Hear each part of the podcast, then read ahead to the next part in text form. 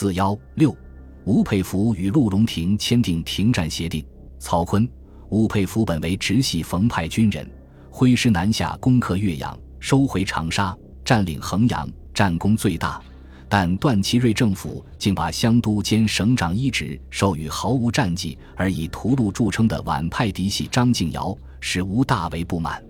这时，曹锟也屡得冯国璋密电诘责，意识到继续主战，图为皖系扩大地盘，乃派人至今日使馆，请日本转告南军谋和，结果被拒失谢，情报落入徐树铮手里。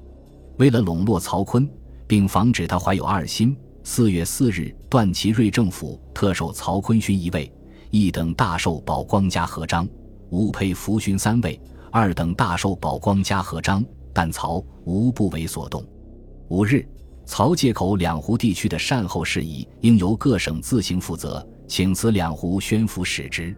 此时，徐树铮以奉军副总司令名义，将奉军两混成旅编为一支队，以张景惠为之队长。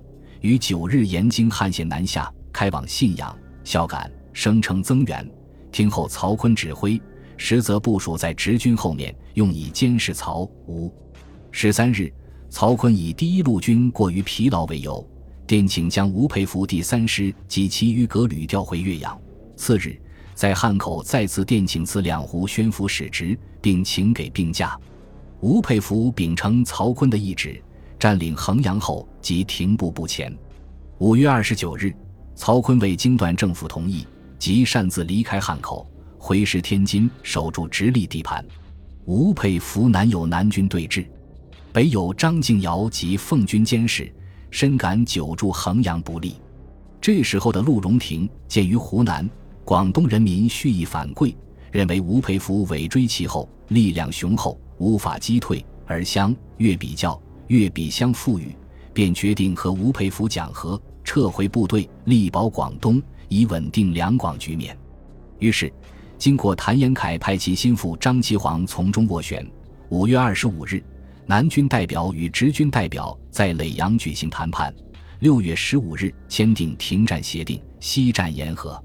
据谭浩明致电岑春轩等透露，这次停战协定主要内容是双方永不开信。不许他向军队通过，并不受他向军队之牵制。